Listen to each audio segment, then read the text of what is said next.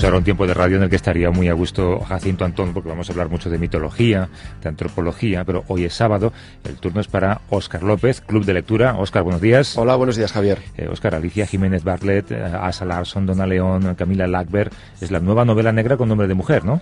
Sí, la verdad es que las mujeres están dominando el género. Yo creo que porque, como me comentaba hace años P.D. James, las escritoras asesinan mucho mejor literariamente que los hombres. ¿eh? Y, probablemente si lo, si lo piensas es que yo creo que abarcan un mundo mucho, mucho más amplio que el de sus colegas masculinos. Quiero decir, conocen muy bien lo que es el ámbito profesional, el ámbito social, pero también conocen muy bien el ámbito doméstico y eso les permite tener un argumentario mucho más amplio. ¿no? Pero de hecho, la presencia de las mujeres en la novela negra ya viene de, antaño, no, no, no solo Agatha Christie, por ejemplo, Anne Catherine Green o Dorothy Sayers, luego recuerda que vinieron, pues por ejemplo, Ruth Rendell, Patricia Highsmith, estaba también Sue Grafton, Sara Paretsky y desde luego las actuales, ¿eh?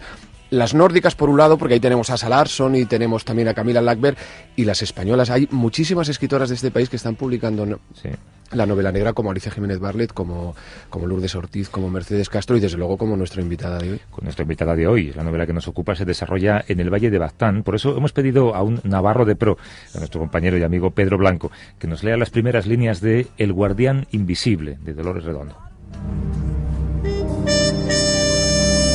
Ainhoa Elizasu fue la segunda víctima del Basajaun, aunque entonces la prensa todavía no lo llamaba así.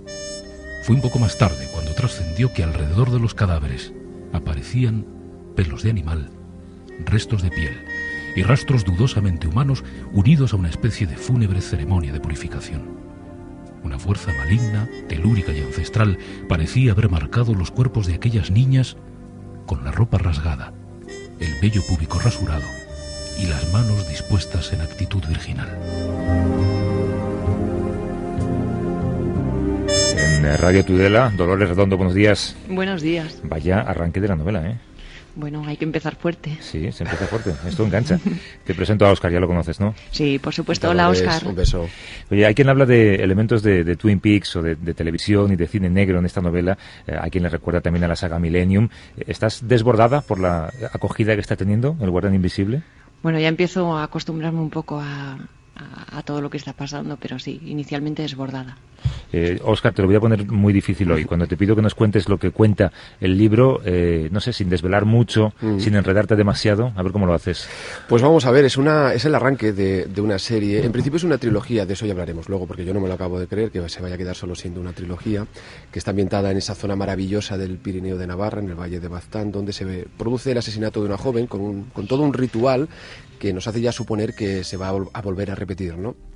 Entonces, para investigar ese caso, llega a esa zona una inspectora de la policía foral, que se llama Maya Salazar, que es originaria de uno de esos pueblos, y entonces vamos a vivir dos cosas. Hay dos líneas argumentales. Por un lado, la que tiene que ver con la investigación, porque efectivamente se producen más asesinatos, y luego la que tiene que ver con la vida personal de esta mujer una vida personal con una familia muy especial. Ella tiene dos hermanas, tiene una madre también con la que ella mantuvo una relación muy complicada y va a llevar en paralelo y se van a ir entrelazando esas dos tramas. ¿no? Pero luego hay una cosa para mí que es muy importante y es que Dolores utiliza muy bien lo que son las claves del género policial, las conoce, se nota que, la, que ha leído mucha novela policial, pero luego hay una cosa importante que yo creo que es lo que va a atrapar también al lector y lo que ya ha atrapado de hecho, que es toda esa utilización de la mitología, del imaginario de la zona, de la zona esa del Pirineo con toda esa serie de, de personajes. Ella los utiliza y los va colocando muy bien yo creo que asumía un riesgo, pero ha salido francamente bien de él, y es que el lector va pasando del tema policial al tema mitológico, al tema familiar, de una forma muy natural, y yo creo que esa es una de las claves del éxito. Esta mitología de la que hablaba Oscar Dolores es una mitología que no se ha perdido, afortunadamente, ¿no? que tú has recuperado eh, pues del boca a boca, libros. Eh, afortunadamente hubo antropólogos que, durante muchos años recogieron todas estas costumbres, pero bueno, yo soy de las que tuvo la suerte además de contar con, pues, con una abuela de las que te contaba estas bonitas historias cuando, cuando era pequeña. Y sí, sí que sigue bastante vivo. Es, eh, em, quizá por eso eh, se ha podido captar ese ambiente en el que parece normal que, bueno, pues que estas cosas medio mágicas estén mezcladas con lo cotidiano como lo han estado siempre en estos lugares. hay hay novela negra, hay ciencia ficción, hay thriller psicológico, hay novela costumbrista. ¿En, algún momento temiste que se te fuera de las manos el material? Em, sí que, em, sobre todo cuando la, cuando ya estaba terminada, sí que tenía, tenía mm, miedo, sobre todo por la parte mitológica. Mm, sabía que, era un riesgo, sabía que no se había hecho y, bueno, pues no sabía cómo, cómo iban a reaccionar los demás.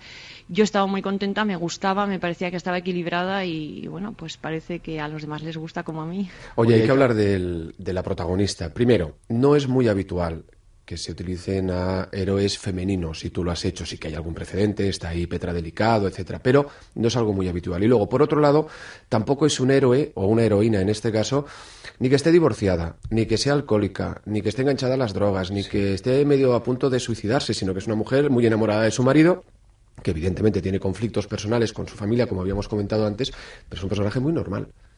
Sí, es una, es una mujer con la que me siento quizá más identificada que con toda esa imagen de, de, persona depravada y, destruida, ¿no? Que, normalmente son los perfiles de los inspectores de policía. Y bueno, creo que se adapta bastante más a la realidad cotidiana de lo que son, eh, de lo que puede ser una inspectora de policía y desde luego de lo que es una mujer navarra y de lo que es una mujer eh, de, esta zona dentro de una familia matriarcal y, y bueno, y con unos, mm, con, con, una manera de vivir y con eh, una manera de, pensar pues que, que, con la que me identifico bastante, pues ya que provengo de, un matriarcado también. ¿Tú, crees que tienen un carácter especial las mujeres navarras? ¿no? Dices que vienen, de familias sin machismo. Em, vienen de familias en las que es normal, decir sin machismo, ojalá. Eh, creo que vienen de familias en las que durante siglos ha sido normal que el varón eh, estuviese mucho, durante mucho tiempo fuera de casa. Pues em, eh, realmente lo que ocurría en Baztán, como lo que ha ocurrido en muchas zonas del País Vasco, pues era el maite chumía, el buscando hacer fortuna como emigrante movió a otras tierras. Y la que se quedaba era ella y se quedaba al frente del caserío, de los hijos, del ganado, de la compra y la venta, de, llevar los negocios durante muchos años.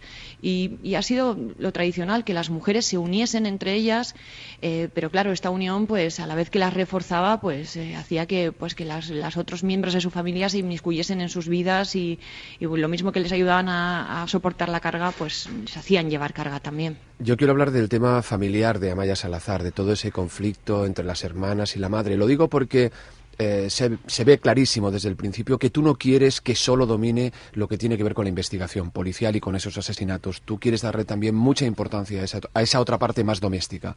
Eh, es que yo no tenía intención de escribir una novela policíaca, negra y policial. Tenía intención de escribir una novela de misterio. Y el, misterio no tiene por qué estar centrado solamente en la parte policial. Em, y me, parecía tan importante porque lo es para dentro de, las, de las, familias navarras o de las familias de la, de la zona del Pirineo eh, todo este clan familiar toda la, todo lo que lo que vivimos alrededor de, nuestras familias me parecía importantísimo que, tuviese su peso y su importancia en la novela y, bueno y me, ha encantado hacerlo y, voy a continuar por ahí porque estoy bueno satisfecha. Vas a continuar, decía Oscar, trilogía, no se lo cree. ¿Trilogía? Sí, trilogía, sí, trilogía. ¿Por qué no te lo, crees, Oscar? Porque no, porque cuando sabes qué ocurre que eh, los lectores le van a pedir más, los editores le van a pedir mucho más todavía y estoy seguro que como cuando conocí a Dolores ya me di cuenta que es una mujer que va con la cabeza a mil por hora, yo creo que ya debe tener tantas historias con Amaya Salazar como protagonista que me cuesta imaginar que se va a quedar solo en tres. ¿eh? Sí, recuerdo perfectamente que me lo dijiste la primera vez que hablamos de esto. Em, a ver, lo de las trilogías o, mm, el modo en que las editoriales deciden repartir una historia, pues, pues es un concepto sin más. Eh, claro, yo tenía una novela, la editorial adquirió la primera novela y yo un día me reuní con mi editora y, le conté, le conté toda la historia, le conté todo lo que tenía en la cabeza y me dijo, aquí hay para una trilogía, claro, eh, para una trilogía y para muchísimo más. Eh, no lo sé, lo cierto es que eh, fue tan importante. Eh, bueno, por un lado, creo que he acertado con Amaya Salazar, porque a mí me resulta adorable y es, un, es uno de esos personajes que tiene eh, esto que es tan importante para los escritores y es que te caiga bien. A mí me gusta Amaya, me siento muy cómoda con ella y me siento identificada en algunos aspectos con ella, con lo cual podría continuar tiempo con Amaya sin quemarme, porque hay ocasiones en que tu personaje no te gusta. Y luego Baztán es un lugar tan especial que, en el que se combinan tantas cosas, su, su propia historia. Da para una buena serie de televisión, eso te lo aseguro. Es un lugar maravilloso. Tú, ¿eh? mezclas eh, bueno, mitología navarra y sé que tienes antecedentes familiares gallegos. Tenía que haber una medio bruja, que es la, la tía Gras, ¿no? sí, bueno, esto, esto sí que ha sido primordial. ¿eh? Una abuela gallega de origen gallego es fundamental para que desde pequeño aprendas eh, pues todo lo relativo a todas estas cosas y, bueno, y te mueras de miedo y se te estimule la, la imaginación a base de bien. Y luego eso, como a ella le gustaban mucho tanto las, las, las historias propias de, de, Galicia como las del País Vasco, bueno, pues me las enseñó todas y, y bueno, me calentó la cabeza bastante. Oye, Javier, para que los oyentes sepan un poco de qué estamos hablando, eh, ahora que nos referimos a la mitología de esa zona, explícanos, por ejemplo, qué es el Basajaun, que tiene un papel importante en la novela. El ¿Quién es el Basajaun? ¿Quién es? El Basajaun es, eh, en, en, la mitología tradicional, es una figura eh, antropomórfica, con forma humana, eh, que camina por los bosques y que se mueve entre el mundo de lo mágico y de lo real, que a veces tiene relación con el ser humano. Eh, y es un protector de la naturaleza y del bosque, del equilibrio entre la vida y la muerte. En la novela es también el nombre que la prensa da al asesino y con el que Amaya Salazar no está en absoluto de acuerdo porque mmm, el Basajaun es el señor del bosque y el protector y bueno, eh, la prensa lo denomina, denomina al asesino así solamente porque los cadáveres aparecen en las zonas boscosas y ella no está, ya te digo, no está de acuerdo. Y, y este es el Basajaun, el, el, señor de las fuerzas del bosque, un protector. Puestos a hacer un diccionario, el, el Chanchingory. es un bueno esto es más común está más extendido por todo el Pirineo. Es viene siendo una torta de chinchorra o una torta de, de chicharrón. No, no, lo has arreglado ahí eh, chicharrón, chicharrón frito de cerdo y, y, bueno se hace con harina eh, un poquito de canela azúcar huevos manteca de cerdo y, y, chicharrones de cerdo fritos. Es una torta untosa muy calórica que los pastores se llevaban al monte y que bueno pues había caído un poco no, no en algunos sitios la siguen haciendo en Baztán ya no se hacía me consta que la vuelven a elaborar y... Y a esta hora de la mañana da un poquito de hambre. Que está sí. riquísima y que tiene un papel también que no vamos a explicar en la, en la novela porque el asesino la utiliza. Hay, de, de, hecho, hay, hay, malos, hablas del asesino, hay malos malísimos en, en esta novela eh, que tú yo creo que voluntariamente los has hecho más malos que los mitológicos, ¿no? O los fantasmas, o los monstruos. Sí, hay, hay malos, mmm, quizá porque también quería huir un poco de esto que es muy, que es muy típico en las novelas eh, policíacas, en las que pues unos son buenos, otros son malos y más, eh, personajes blancos o negros y bueno, pues, no creo que se ajusten a la realidad eh, y, y, todos los personajes de, esta novela, y lo iremos viendo en las siguientes entregas, se mueven en una amplia gama de grises y, y sobre todo lo que quería era que ya que, bueno, al lector que le apetezca seguirme en esta aventura em, termine pues amando o odiando a los personajes pero desde luego comprendiendo que todos tienen razones para obrar como lo hacen, incluso el asesino.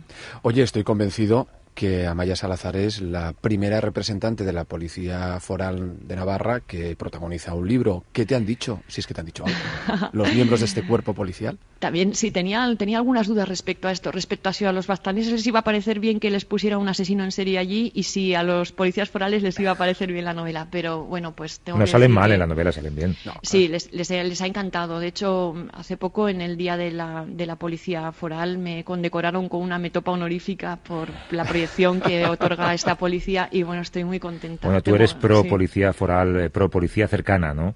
Sí, yo soy pro policías eh, cercanas, sobre todo cercanas a la población y cercanas a la gente. Oye, sabemos, eh, Oscar, que el productor de la saga Millennium, ¿no? Sí. ¿Se ha interesado por esto? Sí, sí, se ha interesado por esto y me consta que creo que ya ha ido a localizar, ¿no, Dolores? Eh, no, no, todavía no ha ido. Ah. Viene, viene pronto, viene pronto ya. Eh, sí que ha, sí que ha estado varias veces por aquí eh, eh, moviendo otros aspectos de los que no me dejan hablar.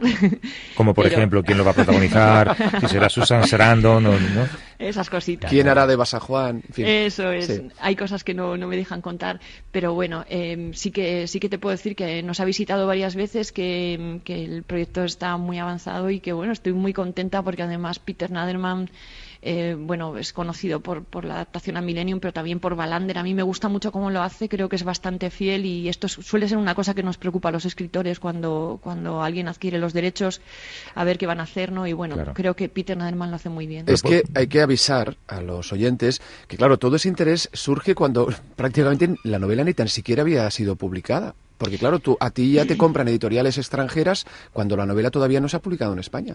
Sí, esto bueno es una cosa que llama mucho la atención. Eh, para mí esto pues también claro fue, fue una sorpresa que, que, esto empezase a ocurrir. Había 10 editoriales eh, que tenían los derechos ya cuando se publicó en España y el productor que ya había adquirido los derechos, el productor Peter Naderman sorprendente, pero bueno, pues también eh, me, sentí respaldada por el hecho de que, de que estos 10 editores internacionales de gran peso eh, apostasen por, por esto. ¿Y se, se, puede negociar tu grado de implicación si esto al final acaba en el cine? En el cine, sí. Eh, bueno, normalmente es la que quiere el productor y él, por lo menos a nivel de asesoría, sí que, sí que me va a tener cerca. Pero por lo demás es algo, es, es algo que también me resulta difícil, es otro lenguaje el cine tiene un lenguaje totalmente diferente a la literatura y además te puedo decir que es que no tengo tiempo. O sea, que, Bueno, porque además la segunda novela de la saga sale a finales de año. Eh, ¿Algo se puede avanzar? Eh, se puede avanzar que sabremos mm, mucho más sobre la madre de Amaya, sobre lo que motiva o motivó que la tratase de modo diferente a sus hermanas y lo que marcó los, los primeros años de vida de Amaya y las circunstancias de su nacimiento que fueron muy especiales. Oye, en Elizondo ya te han puesto una calle, una plaza, una estatua. lo digo porque, claro, eh, últimamente funciona muy bien lo que se llama como el turismo literario. Y seguro que ya hay turistas este verano que van a ir a recorrer el Valle de Baztán. Sí, bueno, en, esta pasada Semana Santa ya ha habido unos cuantos por ahí y ha sido muy divertido. Y bueno, pues eh, me consta que ya están organizando una, una ruta literaria. Los amigos de Baztán están organizando ya una ruta para sea en el bosque y a medianoche, que, no, no, hagan lo que quieran. Elizondo es bonito, es muy bonito, es un pueblo precioso y bueno, pues eh, es muy fácil de recorrer, son unas calles muy agradables y se come muy bien y pues luego se puede comprar chachingorri. Doy fe de todo ello, doy fe de todo Este programa habría que haberlo hecho allí, Oscar, no sé, no sé qué hacemos en Madrid y Barcelona. Claro. Bueno, pues Dolores Redondo, autora de El guardián invisible, publicado por Destino, que vaya todo bien, la siguiente novela, esta, la producción de cine, si es que sigue adelante. Espero que vengas a contarlo la próxima vez. Un abrazo fuerte. Gracias. Hasta luego. Adiós. Adiós.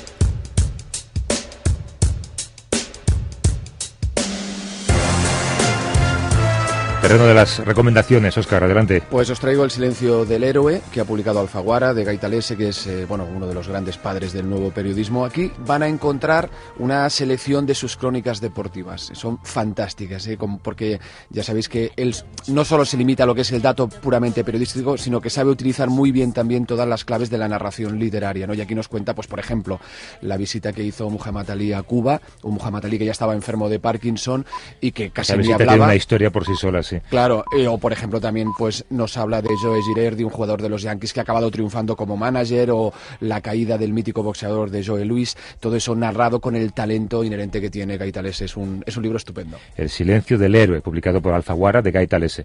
Oscar López, un abrazo. Un abrazo.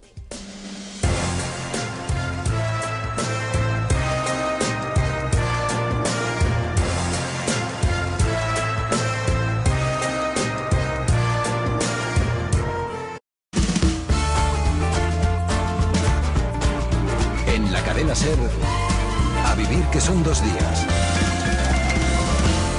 Javier del Pino.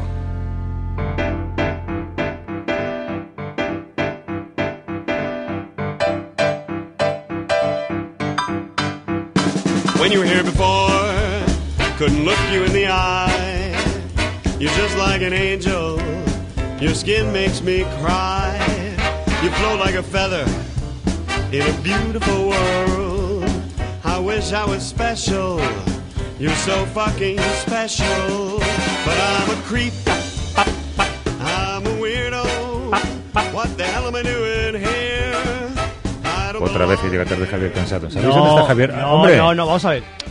Yo soy una persona, I'm busy. Estoy siempre muy ocupado. Perdona, I'm, I'm, I'm, busy. Busy, busy. Busy, busy. Busy, busy. Eh, y esto, estoy en Valencia, así es que... ¡Anda! Eh, ah, mira, si te estoy viendo ahora por la pantalla de Radio Valencia. Amigo sí, por, mío, interna. amigo mío, es que estoy de, de viaje. Pero escucha, la semana que viene, aunque aunque actuaré en Santander. El sábado por la mañana voy a estar en la radio contigo. Toma, ¿repartimos invitaciones o...? No, no, que aquí no se reparte nada. Está la cosa muy mala. Exacto. Aquí que nada, nada. Eh, te iba a preguntar cómo estás, pero ya te veo con una bufandita, esto me da mala espina. Mm, Pues me puse, fíjate, con lo que es la vida. El, yo creo que el, el ave es un, es un invento, en fin, no voy a calificarlo ahora. Invento. Es un- Un invento. Pero yo creo que tiene un error de base. Yo creo que en vez de repartir los billetes por, por, eh, por eh, vagones, había que repartirlos por temperaturas. Porque siempre hace frío en el AVE. Y aunque yo lo sé y me llevo pañuelos y abrigo, siempre me pilla, siempre me pilla. Y me he puesto malo, me puse malo en el AVE y ya está. Y se siempre. Tú, tú pides vagón, eh, por supuesto, de sin aire, ¿no? Sí, o decir, un vagón, por favor, quiero el vagón de 24 grados, quiero el vagón de 22 grados, quiero el vagón de 20 Claro. grados. Algo, digamos, algo que se pudiera, en fin, que, que- que se podía paliar mi, mi- mi problemática, pero en fin. Pero, Pero, yo, yo recuerdo que tú tuviste un debate eh, familiar sobre aire acondicionado sí o no en tu casa, ¿no? Que Sí. había, había algún partidario, no recuerdo quién era. Sí, pues bueno, mi mujer es muy partidaria, claro, porque... Claro, sí, por- porque, bueno, eso estamos en el siglo XXI y eh, Es- por, cuestiones fundamentales. Correcto, pero, pero claro, pero los que somos ecologistas sabemos que lo que... lo que- Ecologistas. hombre, sabemos lo que, lo que cuesta lo que cuesta enfriar, que cuesta es exponencialmente más caro que calentar. Entonces yo creo que los nuevos ricos, que si los nuevos ricos se quieren enfriar, que enfríen. Pero yo no quiero, yo no quiero enfriar, yo soy todavía, soy de botijo, pero tengo iPhone 5, eh, cuidado, eh, cuidado. estoy- ecologista, ecologista. Oye, después del pimiento sanador y de los eh, muertos en el pulmón, aquellos que mencionaste, Sí, sí. eh, pensábamos que estábamos ya pues un poco curados de espanto, ¿no? Ahora te descuelgas con esto de ecologismo anti-aire acondicionado. Vamos, lo soy. Doctor Pedro Ojeda, que es alergólogo de la clínica Ojeda. Buenos días. Hola, ¿qué tal? Buenos Hola, días. buenos días. ¿Se puede ser alérgico al aire acondicionado? ¿Se puede usar esto en un Bueno. argumento familiar, por ejemplo? Eh, hombre, muy rara vez es alérgico al aire acondicionado. Hay veces que los sistemas, sobre todo cuando son sistemas de ventilación central, sí que pueden estar contaminados por hongos o por algún otro tipo de microorganismos como actinomices. Ajá. Y entonces ahí sí que hay casos de gente que se sensibiliza, por ejemplo, en, en el conocido síndrome del edificio enfermo, ¿no? Eh, pero son contadas excepciones. Pero a- en bueno, un bueno. edificio, una unidad familiar como la de Javier, que es una casa, bueno, pues modesta. eh, pues, y- Bueno, clase media, tampoco nos pasemos. La clase Es media... una, es- es una casa ecologista. Sí, lo es, lo es. Eh, eh, instalar aire acondicionado, eh, ¿de verdad puede ser malo? Hombre, eh, el aire acondicionado, digamos, tiene sus efectos perjudiciales, ¿no? Es decir, es, eh, primero reseca mucho el ambiente, Bien. entonces en gente que tiene pues afecciones respiratorias, pues eh, a lo mejor no le es eh, muy propicio, ¿no? Y luego, pues, sobre todo, más que nada es por los mm, cambios bruscos de temperatura que, que origina, ¿no? Entonces ahí sí que pues nos hace más propensos quizá a cogernos eh, catarros y luego, por ejemplo, gente que ya tiene de base alguna afección, sobre todo de la vía respiratoria, ¿no? Una rinitis, asma, pues sí que esos cambios bruscos de temperatura les, van a hacer más propensos pues a tener síntomas de estornudos o agulla por la nariz, etcétera. Bueno, con- con- concre- molesto. Concretemos un, en mi caso. Yo entro. ¿Qué es lo que realmente importa? Va, sí, lo demás son cosas genéricas que está muy bien, desde luego, pero yo entro en una, en una, en una, en una habitación, en un, en un centro, donde sea que hay puesto aire acondicionado, a los cinco minutos me siento mal. Me, el- tengo una especie como de picor en el pecho, así en la garganta. o sea- Este doctor es psicosomático, ¿no? no, por Bueno, favor, no, no, puede- puede ser, no puede ser prejuzgues. psicosomático o puede ser que, que él sea más sensible a ese cambio de temperatura. Hay gente que tiene, por ejemplo, una, lo que se llama una rinitis vasomotora y que ante esos cambios de temperatura pues se pone a estornudar y no lo puede remediar. Entonces eh, hay gente que es más sensible sí a eso. Yo creo que estoy en ese, estoy en ese cuadro. Sí, estoy ya en lo ese sabía. cuadro. Yo soy una persona muy, muy sensible en general. Muy Yo- sensible, yo, sí. lloro, yo Sí, viendo un, sí, viendo, viendo un Picasso puedo A llorar. de piel, Puedo- sea, a mí un Picasso se me cae en el pie, puedo llorar. Bueno, o sea, ese- esa bandeja de sushi que te sacaron el otro día en Calla. aquel restaurante que fuiste, las lágrimas se te saltaban, ¿no? Bueno, calla. Trai- traidor. No hablemos, no hablemos de eso. Doctor Pedro Ojeda, gracias, un abrazo. Gracias, gracias. Nada, Hasta luego, adiós. hasta luego. You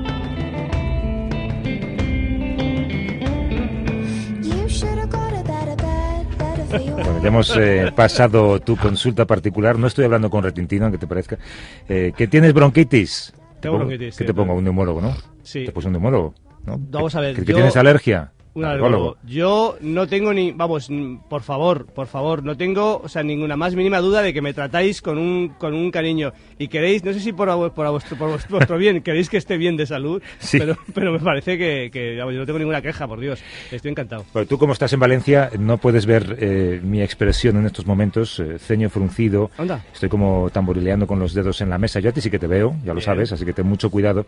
Eh, ¿Tú qué mensaje crees que te estoy enviando con ese tonito que he usado al usar eh, al hablar del restaurante japonés? Pues yo creo que estás un poquito molesto, estás un poco, digamos que crees que, crees que una... Para quien no lo sepa, lo voy a contar. Habíamos quedado en ir juntos a un restaurante japonés y de repente recibo ayer o antes de ayer tres fotos tuyas, así como muy crípticas, tres piezas de un puzzle eh, que no me decían nada. Eh, dedico, eh, bueno, mato varias neuronas intentando llegar a la conclusión de qué me quieres decir hasta Sí. que descubro que me estás rebozando que te has ido con otra. Me he ido con otras personas, efectivamente, sí, señor. Te han invitado, por lo menos. Sí, es que te ese, mal. ese restaurante, yo creo que en, en esta vida hay cosas maravillosas y una de ellas, una de ellas es que ir a un restaurante, en este caso un restaurante de lujo, y que te inviten. Eso es algo imbatible, o sea, es imbatible. La sensación de Eso estar es mucho mejor que ir con un amigo, ¿verdad? Vamos, bueno, No vas a comparar. Escúchame, si el amigo te invita, ya, claro. es el, ya es el ya colmo, tiene que ser. es el desideratum, ya es lo máximo.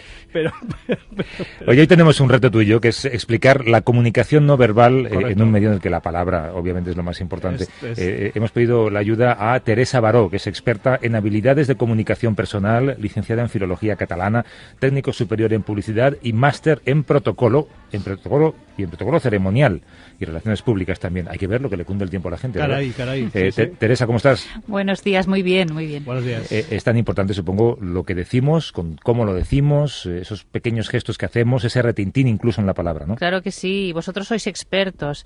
Y en la radio yo diría que incluso más expertos que en televisión, porque a través solo de la voz y de la palabra también tenéis que transmitir estos gestos a las personas que os escuchan. Sin verlos, eh, están ahí estos gestos y es muy importante, la Claro, verdad. porque la, la- la radio es, una- es un medio de comunicación caliente, no es, no es, o sea, es, no es frío, o sea, es lo contrario. Claro, claro. Y, y cuando vosotros lo sabéis, que estáis gesticulando, aunque no os ven, Claro. pero estáis gesticulando para acompañar también esta voz. Eh, una voz eh, sin gesticulación es una voz más apagada, más monótona. Claro, porque el significado de las palabras realmente es eh, en la comunicación eh, aporta poco, o sea, bueno, aporta obviamente, pero que, que aporta más cómo lo dices, en la entonación, lo, co- como acompañas Sí, sí, la, sí. la- a la palabra que la palabra en sí mismo. ¿no? Incluso llega a contradecirlas. También, mira. ¿Y cómo descubres, por ejemplo, que alguien nos miente? Uy, esta es la pregunta. Qué directo eres, ¿eh?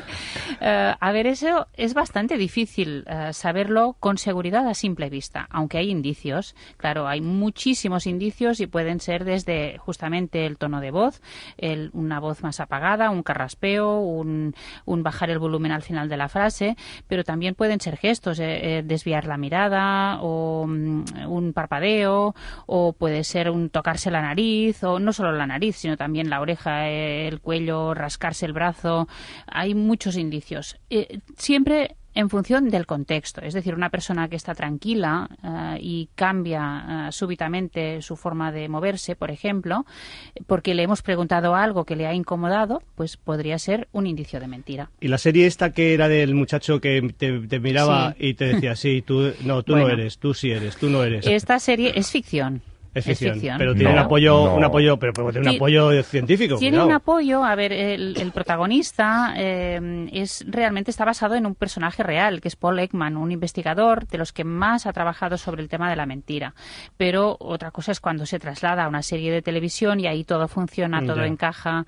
Eh, bueno, en realidad eh, los científicos que se dedican a esto también necesitan aparatos, ah, por ejemplo, para el control de la dilatación de la pupila o, Uy, caray. o unas cámaras de- o, o grabaciones en vídeo para pasarlo a cámara más lenta para detectar microexpresiones. O sea que lo de Bien. detectar a simple vista podemos acertar y muchas veces es cierto que si la persona es una mala mentirosa es fácil, pero hay mentirosos que saben hacerlo muy bien. Yo no sé, Javier, si eh, a lo mejor pedir llamada de los oyentes para que nos cuentes si hay algún gesto que les molesta especialmente o que Teresa se lo explique qué significa, ¿no? Bien. Eh, en el Pues- 902 14 60 60, 902 14 60 60, si hay algún gesto molesto que hace eh, la persona que está junto a usted habitualmente, eh, bueno, pues consúltelo y veremos si es positivo o negativo. A mí hay un gesto que me molesta, por ejemplo, lo hacen mucho mis hijas, que es cuando miran, como miran hacia arriba con los ojos, ¿no? Ujú. Eh, no- eh, como, no sé si es desprecio, no sé si es, ay, ya está, este pesado. ¿no? Ah, bueno, sí, seguramente.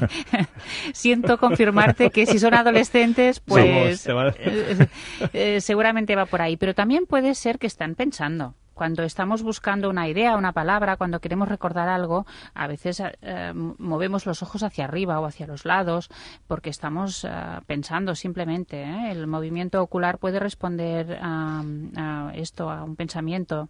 Y el tema del espacio, ¿cómo, cómo funciona? O sea, ¿hasta, hasta dónde puedes, una persona que no es, que no, es, no tienes una relación muy, muy, digamos, Uy. muy cercana, ¿hasta dónde puedes acercarte su- a su cuerpo? me Poco, poco, ¿no? poco. O En nuestra cultura, poco.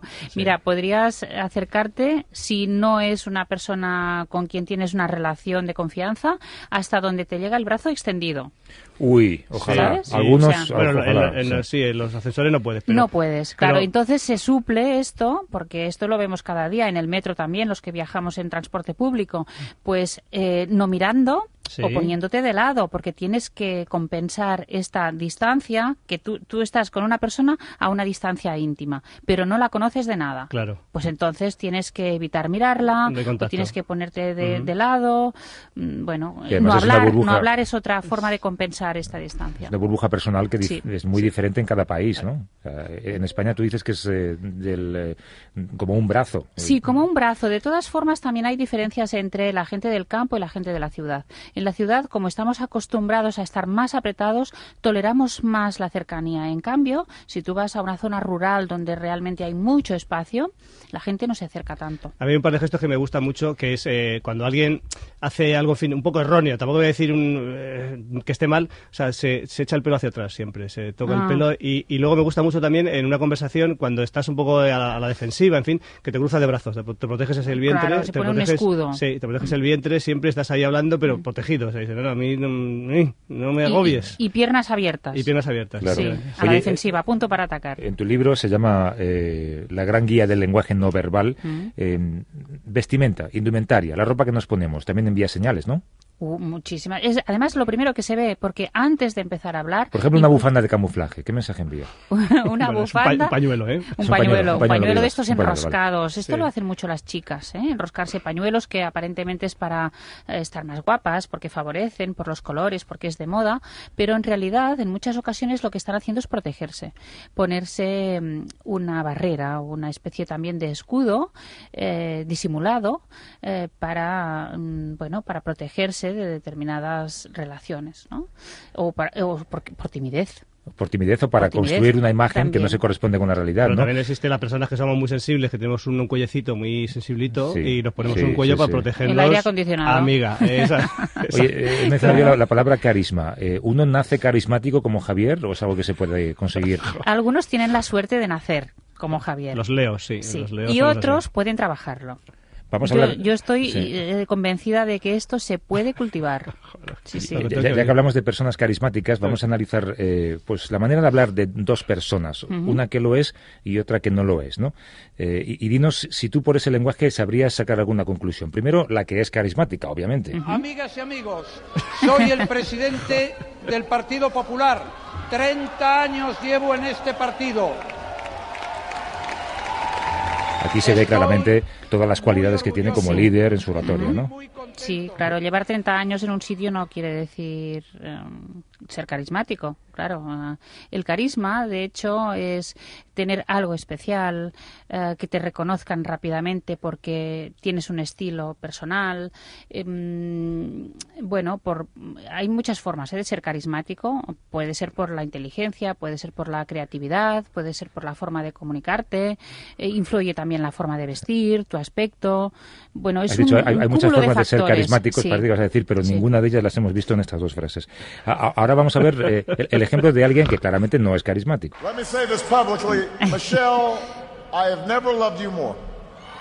I have never been prouder to watch the rest of America fall in love with you too, as our Ole. nation's first. Eso sí que es lenguaje corporal, ¿no, Claro, Teresa? claro, la capacidad para conectar, la capacidad para que el público perciba que se está dialogando, no se está haciendo no- un monólogo, sino que están dialogando con él, que está hablando de- directamente a cada una de las personas que está entre el público. Bueno, pero aquí hay truco, perdonadme, pero disculpadme eh, que me meta. Pero es que el público, América es otra cosa, América es maravilloso. O sea, como dices tú, el No. público está a América, favor de obra, ¿no? América es maravilloso, el Claro. público americano es maravilloso, es entrega, es, es un público ingenuo, encantador.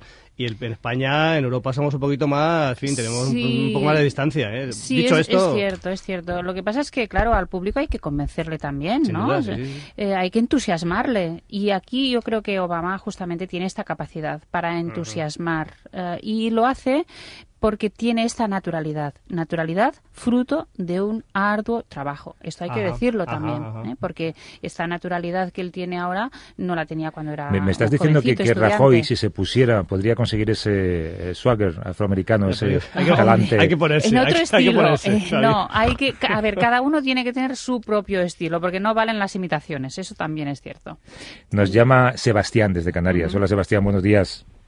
Hola, buenos días. ¿Cómo estás? Mire, era, eh, yo le quería hacer una consulta a la señorita de ese país. Venga. Es que, mi- mi- mire, yo tengo la suerte de conocer, bueno, la suerte o la desgracia, nunca se sabe, de, de conocer a un político canario que está ahora de ministro ahí en, en la península.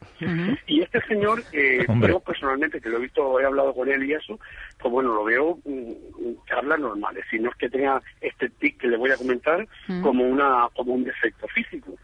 Pero me he dado cuenta luego por televisión que hay momentos los que cuando se dirige a- al, al público hace un movimiento de, de, de hombro, es Mm. decir, echan un hombro hacia, hacia adelante y luego hacia detrás, y entre- echan el derecho hacia adelante y luego el izquierdo hacia detrás. Es como, Mm. como Una un... especie de baile. Sí. Bamboleo. Balanceo, sí. frunce mucho el ceño y mira en dirección hacia, eh, vamos a ver, las pupilas hacia el centro de la nariz y Mm. el ceño. Uy, Caray, eso es se le- terrible. Y se, le cae una baba y una baba. Gracias, Sebastián. lo describe. Bueno, a ver. ¿Cómo eh, interpretamos yo, esto, Yo Teresa? tendría que verlo, pero tal como lo describe, pues es una muestra de inseguridad o de incomodidad, quizá por la situación o por lo que está diciendo. Siempre hay que valorar todas estas señales en función del contexto. Gloria, Y- en Cantabria. Nos llama también. Gloria, buenos días. Buenos días. ¿Cómo estás? Eh, muy bien, y vosotros bien, ¿no? Fantástico. Que quería comentaros que yo hace tiempo me di cuenta que cuando andaba por mi ciudad, los mendigos me interpelaban personalmente, a mí, y a, y a la gente que pasaba ah, conmigo no. Me chocaba porque yo tengo un aspecto de poco poder adquisitivo. Pero entonces un día me di cuenta que era porque yo los miraba Claro. Claro. y, en- y, mm, dejé voluntariamente de mirarlos y efectivamente dejaron de interpelarme.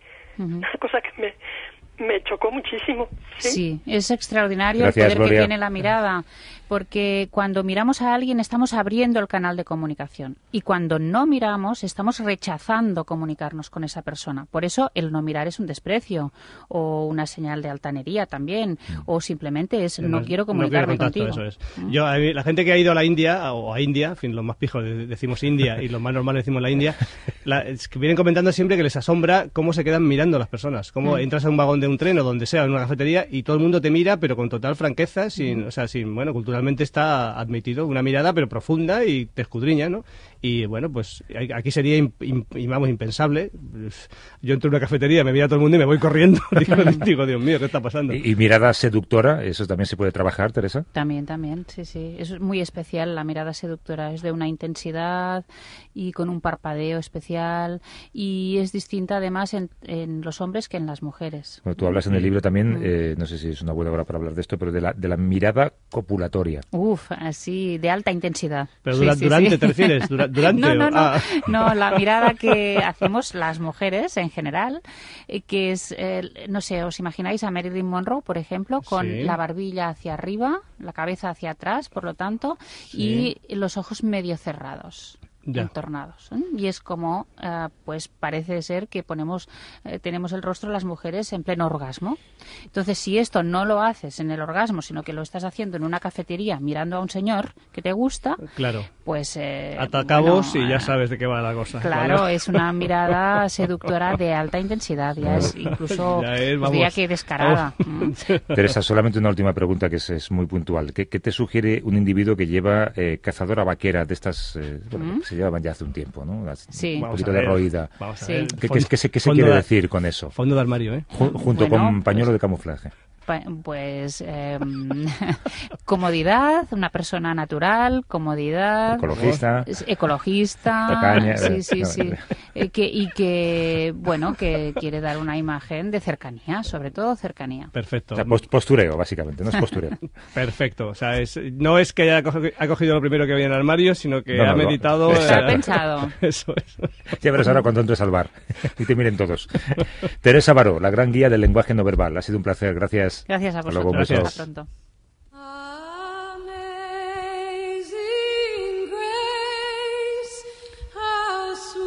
Me voy a permitir hablar bien de dos cosas hoy.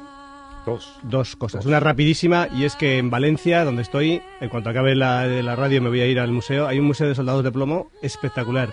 Yo que, que he recorrido medio mundo... Oyentes, vayan a pedir autógrafos a Javier Cansado. eh, al, al Liber, al Liber, Liber. El, Vayan a el- mirarle a los ojos al museo ahora En la calle Caballers, al lado de la catedral. El, yo creo que es el mejor. Voy a, decir, voy a decirlo porque quiero. El mejor del mundo. Y ya está. Vale, Bueno, quiero hablar bien de otra cosa. vale.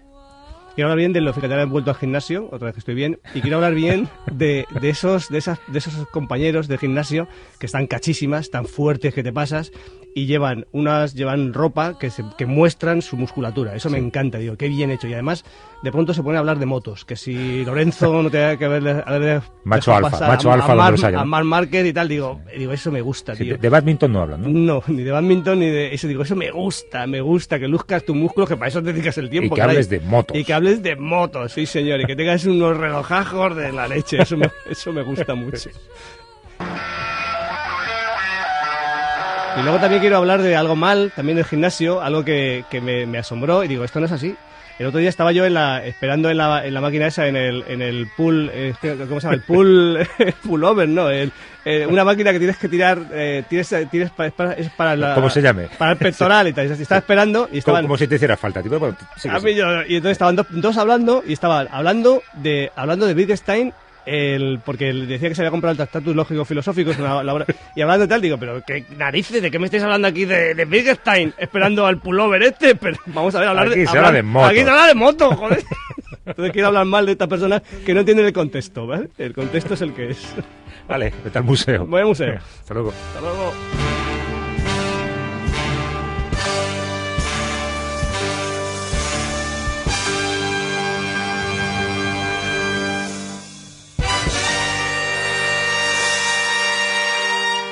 A vivir que son dos días. Javier del Pino.